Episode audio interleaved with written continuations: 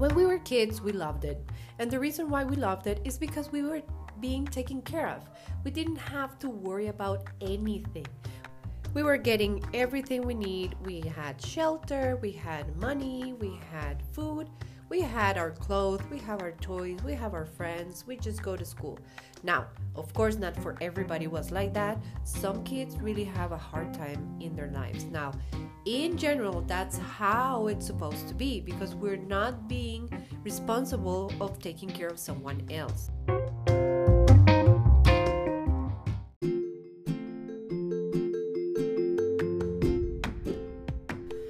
Hi there, my name is Florencia Mena, and you are listening to 100% Flow a bilingual English and Spanish podcast where I show modern women like me who have struggled with low self esteem, high self doubt, and full on resistance to show up for ourselves at home, at work, and life in general.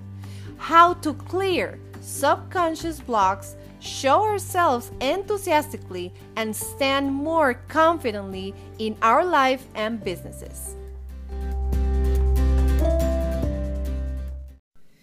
Thank you so much for being here. This is Flo, your hostess of 100% Flow. And in this new episode, we're going to talk about how chakra clearings, which are my favorite, um, not only bring a lot of joy and a lot of, you know, wonderful things to your life, but also brings along resistance.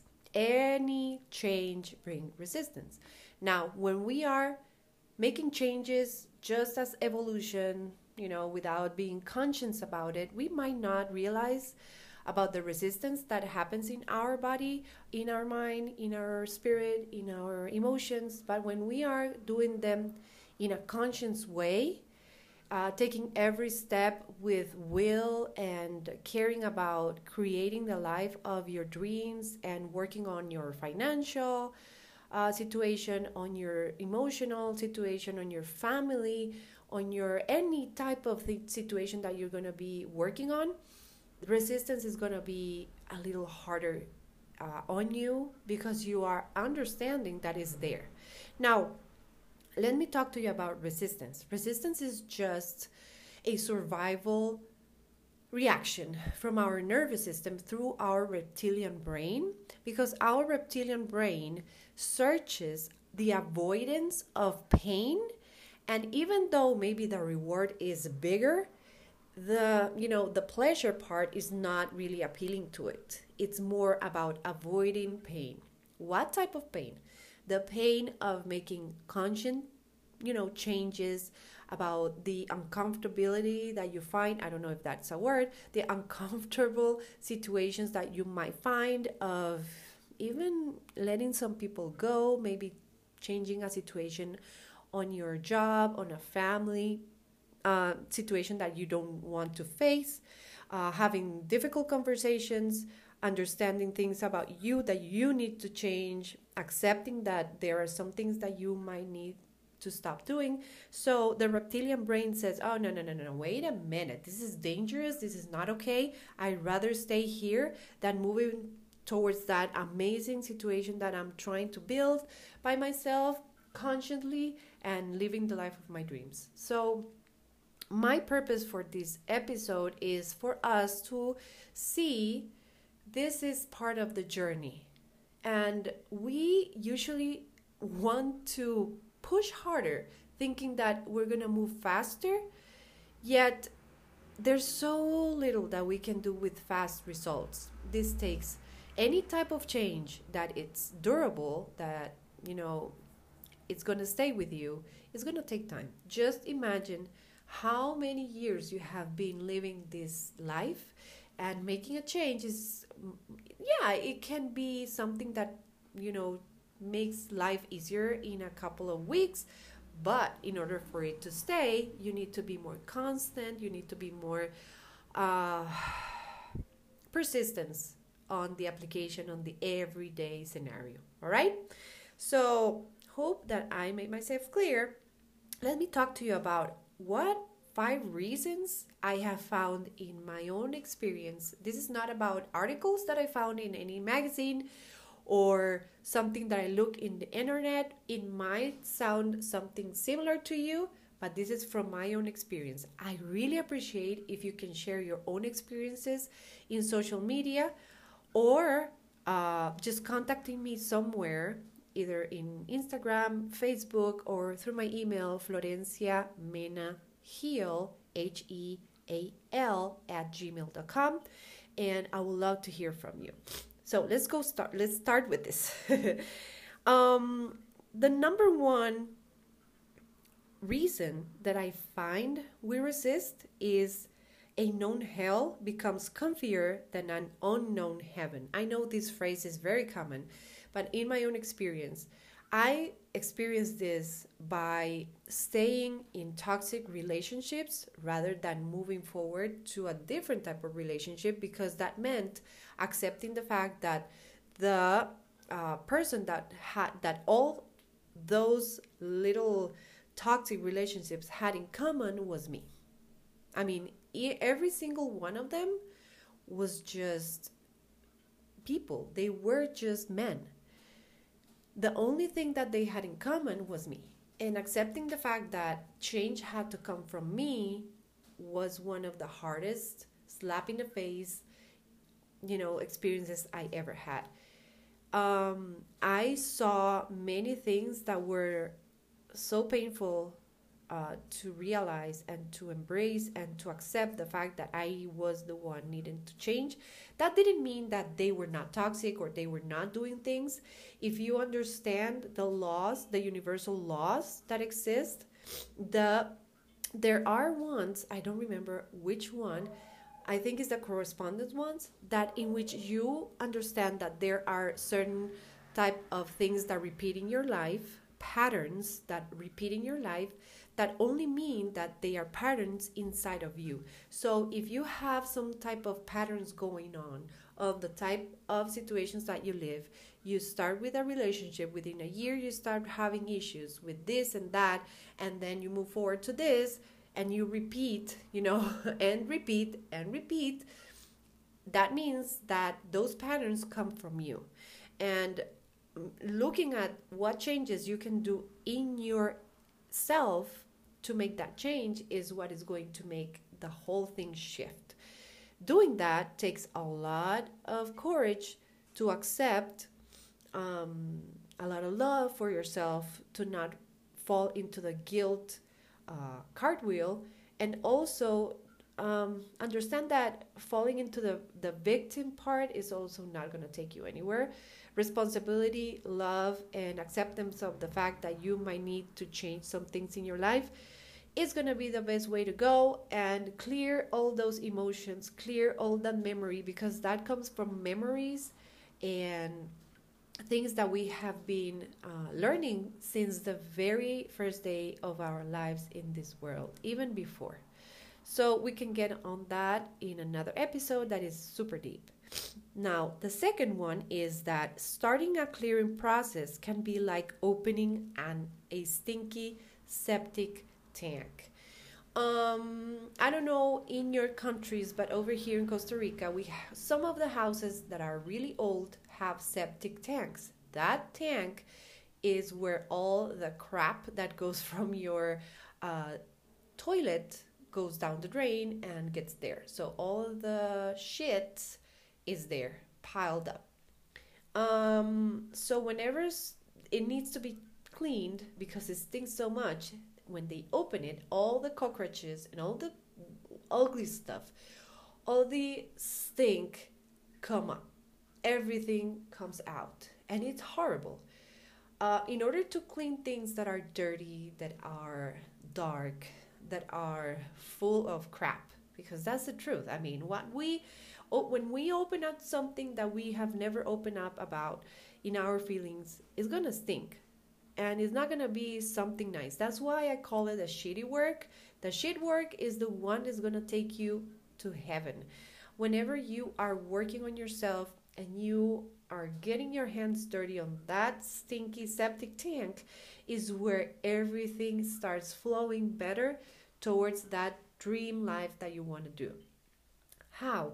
Well, start journaling, understanding how you feel about things, uh, what these things might feel about you, doing some inner work with uh, visualization exercises, clarity exercises, uh, self hypnosis. All of those kind of all, all of those things and techniques are going to help you. Yet they're not going to clean your septic tanks. That's where clearing techniques do. What clearing techniques? Where there are tons. My favorite one is tapping and visualization along with uh, Oponopono, which are the ones that I mostly use. And trust me that um, it takes a lot of love for you to open up that tank and accept the fact that it's not your fault, that is there. It's just something that we have been doing. We have been whew, um, accumulating for so many years, and you know, it's not that we're the only ones.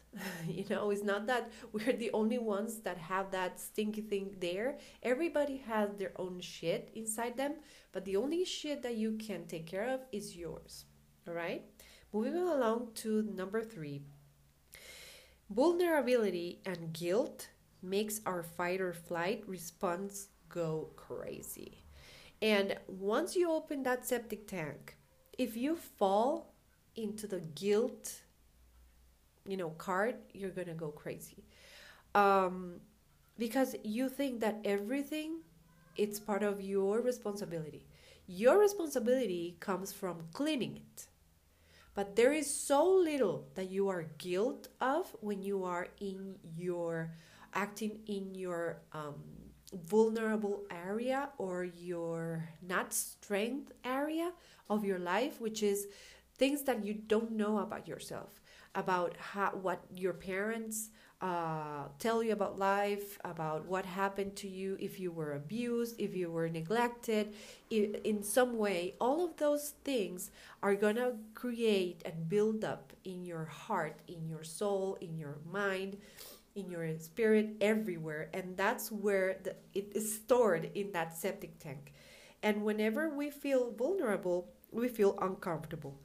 I just want you to imagine being surrounded by many people that you might know or not know and letting someone that is going to clear out your tank open up and let everybody smell and see all the shit that is inside that tank. No one is going to feel comfortable. No one, no famous person, no emotional guru, no one's to feel comfortable letting their shit out in the world. So, coming from that part, let's just embrace the fact that clearing and cleaning it's a self situation. It's something that you need to do with yourself. We most more often than not put that responsibility on other professional hands like you know psychologists and holistic uh, uh, treatments but whenever we need to really do the, the work we resist so we leave. We stop going to the to the professional. We stop doing the healing techniques. We just you know go away and look at the other side, and that stinky thing is gonna stay there open. So uh, definitely being vulnerable, and and it's gonna make you feel guilty, and that fight or flight response is gonna go crazy with a bunch of you know toxic uh, thinking. Is gonna make you um, probably feel even sick in your in your body with allergies rashes maybe even something deeper like cancer or you know something related to your body. So it's really important that you understand that the fight or flight response is just a way for you to survive and that is how your body is going to respond whenever you are going through something that is not comfortable and is not nice. For number four, I believe that it creates changes that might overwhelm your nervous system because our nervous system is made to make everything automatic. So whenever we are putting some you know something new something that needs to change, something that is going to cause you to not be in automatic, the nervous system is going to block it. It's going to be overwhelmed and it's going to push back because it's going to say like no wait a minute. I don't want to do this. I am comfortable here where i am that's what's happening when you are in an abusive relationship and i'm talking on my experience here. Uh, for about five years i was in a very abusive relationship with someone that i love dearly. And uh, you know it was a it was something coming from both ends even though i was the, playing the victim part. But uh, when it came to i'm sorry that i that i might it might sound that i'm cleaning my nose but i am because my resistance is allergies. So right now i am going crazy with the allergies but i have to move forward. So i was telling you that in this response in this relationship i was uh, really being abused uh, emotionally and psychologically. But it moved forward really quickly at the end for a physical abuse. And uh, people were just telling me why don't you leave but it was very it was overwhelming for me to stay out of this relationship because i thought that no one will ever uh, want me the same way that he does because he knew my smelliest shit in my life. So, exposing myself to a new reality to tell people um, the situations that were around me and everything was so hard. And that's what happens with people that are in abusive relationships. We somehow ask ourselves, but why didn't she leave? But unless you have been there, you understand how it goes.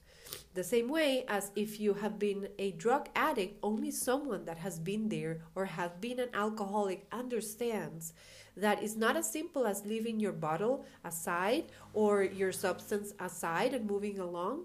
It's a total process. So you become addicted.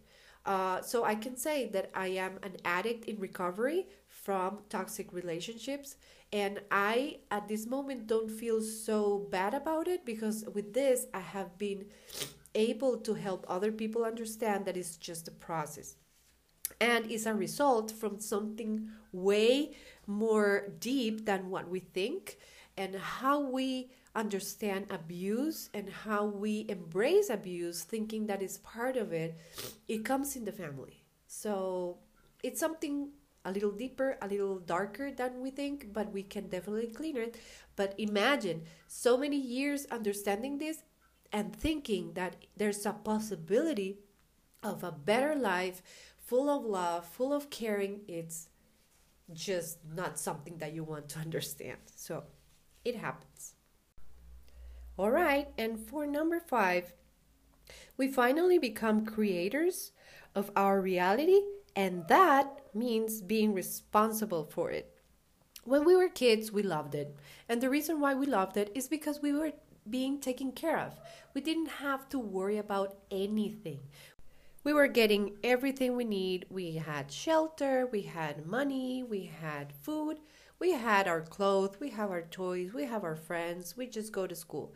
Now, of course, not for everybody was like that. Some kids really have a hard time in their lives. Now, in general that's how it's supposed to be because we're not being responsible of taking care of someone else now reality check we all become adults and the fact that we need to move forward into taking care of other things other than just playing other than just breathing it becomes overwhelming for us so um, that's when the response of resistance comes along when you're clearing your emotions.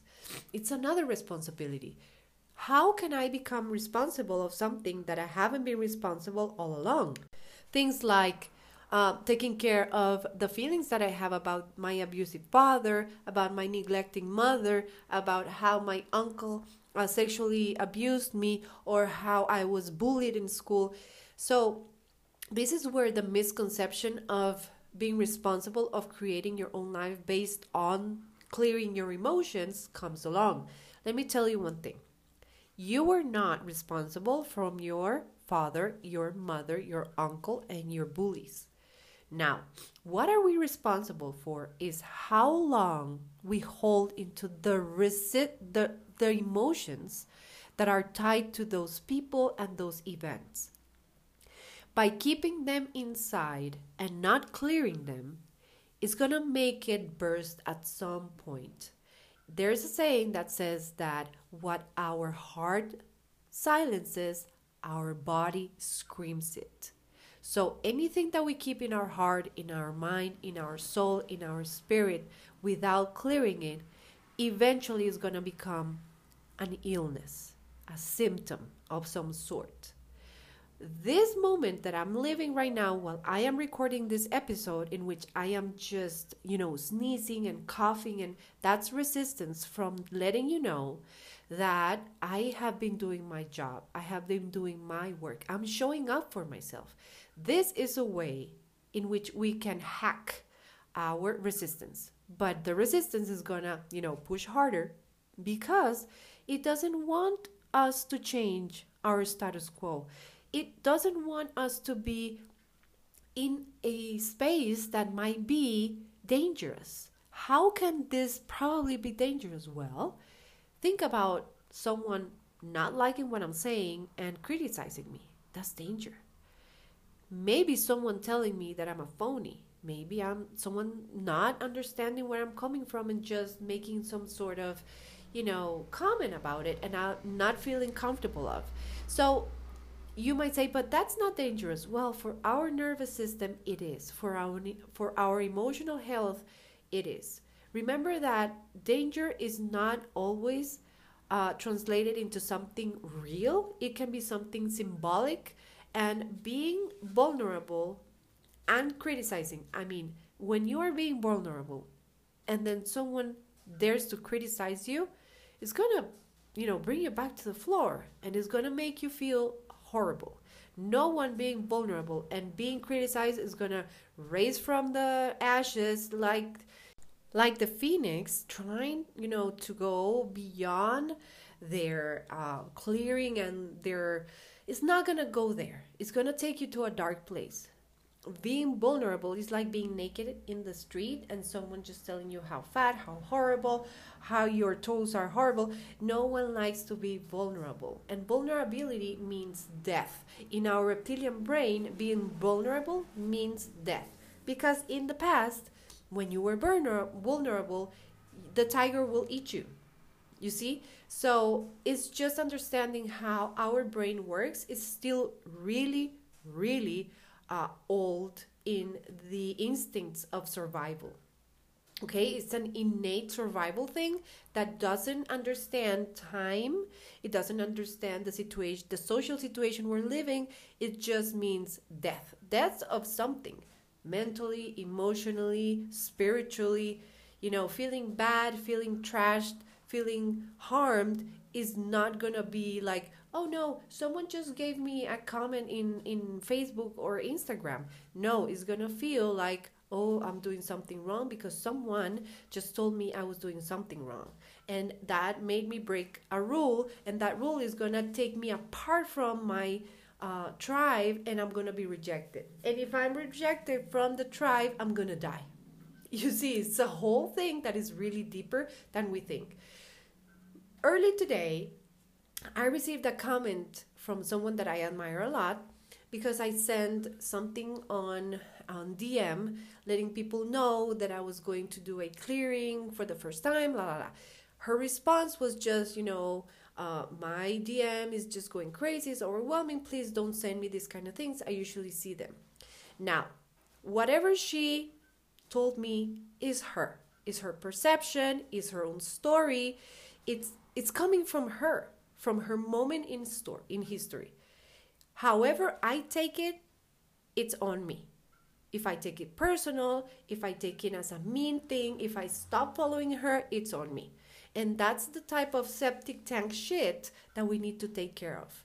Because that doesn't mean anything. She just told me, you know what? I prefer you not sending me these type of things. Maybe in the past she will tell me something different, or in the future she will say, you know what? Keep sending them to me. How many of us aren't fluctuating in life like this? It happens. We don't remain the same. Remember that um, energy is always changing. All right. So I just wanted to give you this information because uh, when it comes to clearing ourselves, clearing our chakras, clearing our mindsets, clearing everything takes a lot of love, takes a lot of work. Sometimes it can feel overwhelming, but it's worth it. The result is worth it. Feeling better is worth it. Creating your own life is worth it. And we're just getting deeper and deeper. And the deeper we go, you know, the shittiest it might get. But then the higher we will be rising from there to see that there are so many good things in life that we're being blocked by so many narratives that are not true. And they are coming from a place of pain and um, non power and, you know, a lot of, of emotional shit. Okay? Thank you so much for being here. Thank you so much for listening to me. I hope this helps you a lot. If you want to know more about what I do, please join me through social media. DM me whenever you want to, either via Facebook or Instagram. And um, I also give one on one sessions for free to see if we can work together. I am definitely open for suggestions of topics that you would like to hear. And thank you so much for another great episode. Have a wonderful day and see you soon. Bye bye. Thank you for listening to this episode. If you liked it, please leave me a five star rating and a comment on social media. See you next time. Bye bye.